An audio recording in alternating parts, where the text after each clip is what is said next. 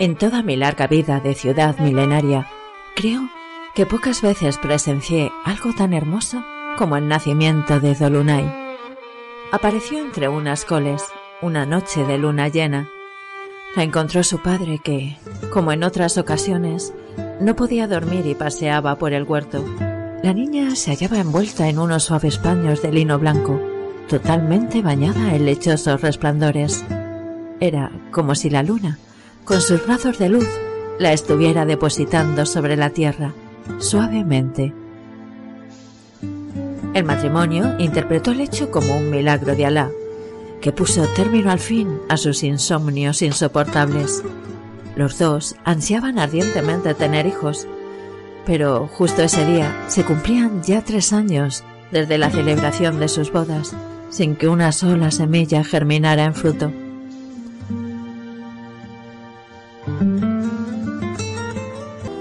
A la mañana siguiente fueron a dar gracias al cielo a mi mezquita azul y llamaron a la niña Dolunay, que la lengua de mis pobladores significa luna llena.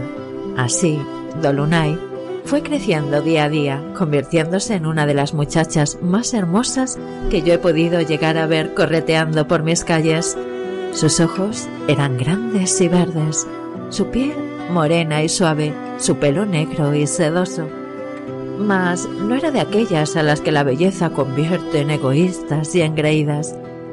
Dalunay gozaba de una bondad sincera y humilde que ni todos los halagos y cumplidos del mundo hubieran logrado corromper jamás.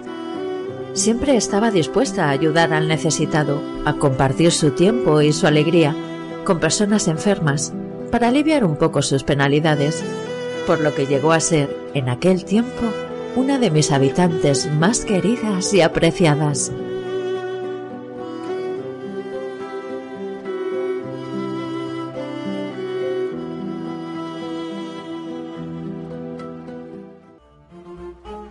Una tarde, la joven hizo un descubrimiento a la vez maravilloso y extraño.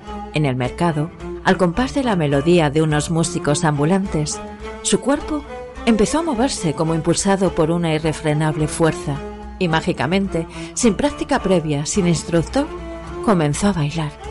Todos quedaron embelesados mirándola y muchos le arrojaron monedas de plata y oro que ella después compartió con los mendigos. La fama de Dolunay saltó mis murallas y muchos llegaron hasta mí desde los más recóndidos lugares únicamente por verla danzar. En esos días, entre otros muchos, cruzó el Bósforo un extranjero venido de Occidente, un hombre más bien mayor, que a todos sorprendía por la fealdad de su rostro.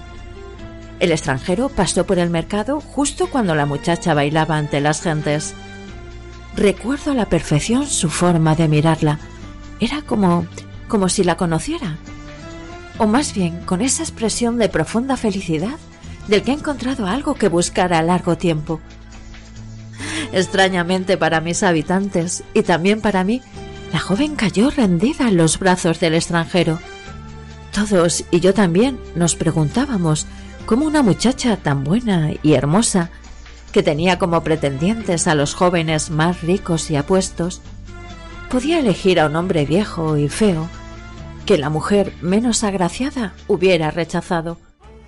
Sin embargo, finalmente las bodas se celebraron alumbrando la fiesta más esplendorosa y alegre que he podido rodear yo tras mi abrazo de muralla, al menos desde que mi nombre cambió por Estambul.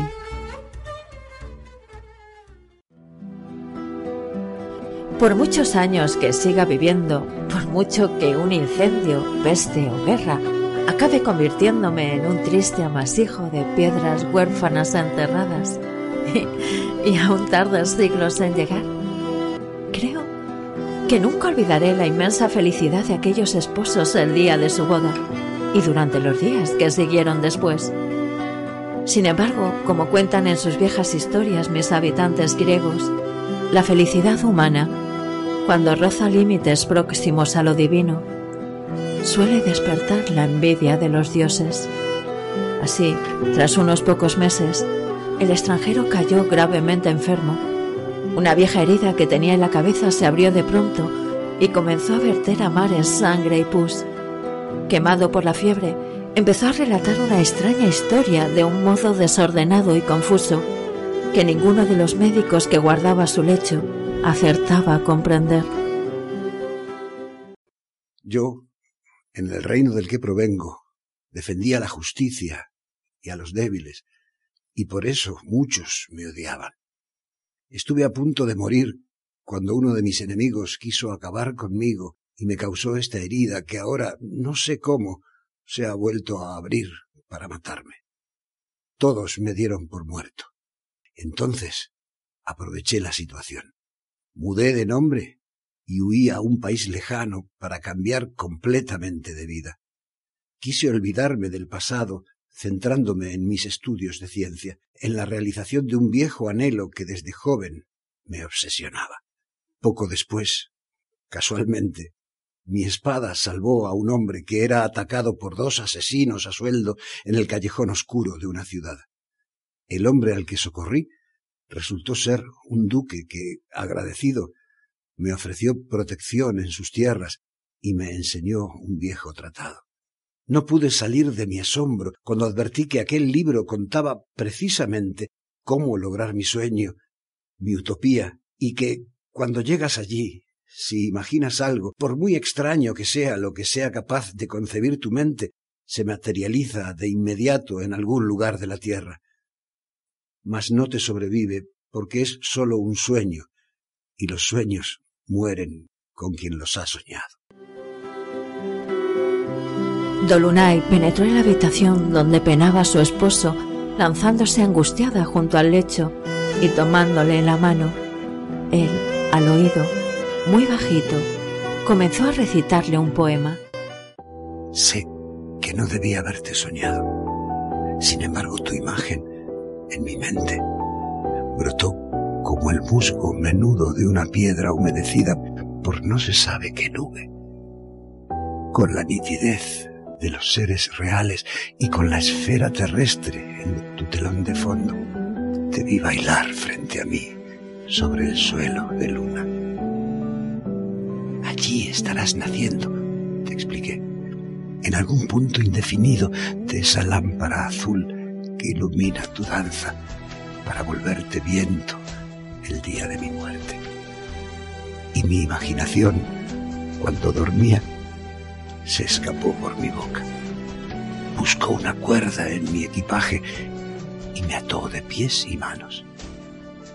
Después se sentó a inventarte y lo hizo con la perfección del demiurgo que ordenó estas esferas virulentas de constelaciones que ahora contemplo tan lejos de la madre Gea. Recuerdo tu voz en mi cabeza.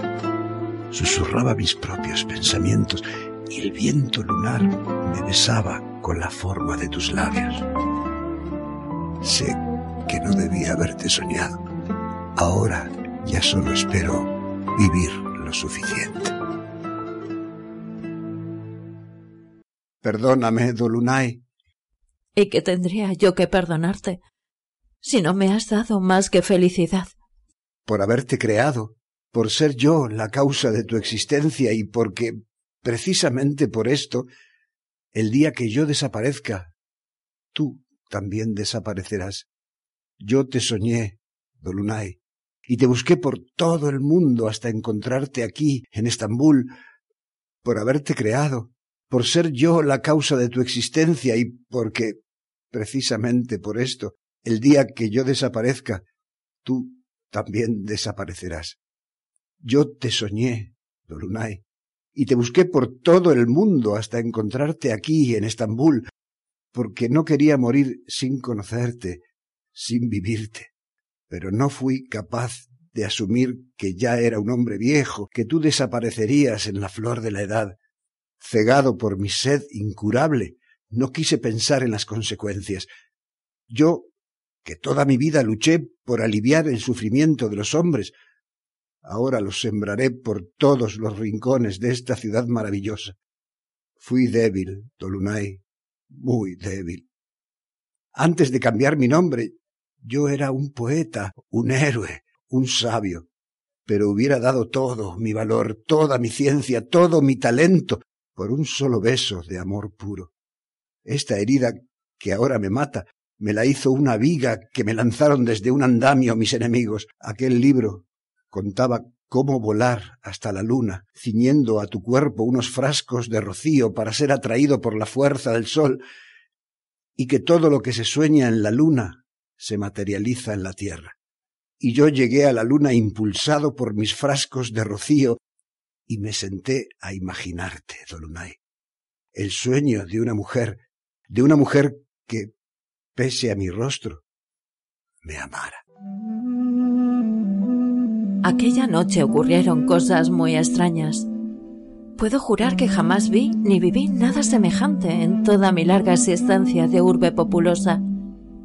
Soñé que una dama en un país muy lejano, a su vez, me soñaba a mí. Su sueño volaba entre mis cúpulas, mis minaretes y mis torres, hasta entrar por la ventana de la casa del extranjero y contemplar su muerte. Así, le vio exhalar su último aliento agarrado de la mano de Dolunay, que lloraba a su lado. Dolunay, de repente, se deshizo en el viento como una nube de humo o polvareda. Ante el estupor incrédulo de los que allí estaban, su túnica de seda se desplomó vacía, suavemente.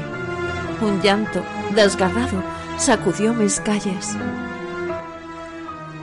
Un poeta, nacido en mis entrañas, dijo una vez que el cielo no era otra cosa que un inmenso bosque invertido con ramas y pájaros azules.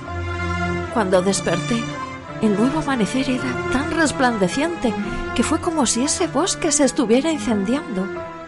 El color fuego del sol acaparaba el horizonte y frente a él se recortaban las siluetas de mis cúpulas, negras como un presentimiento. Y así fue.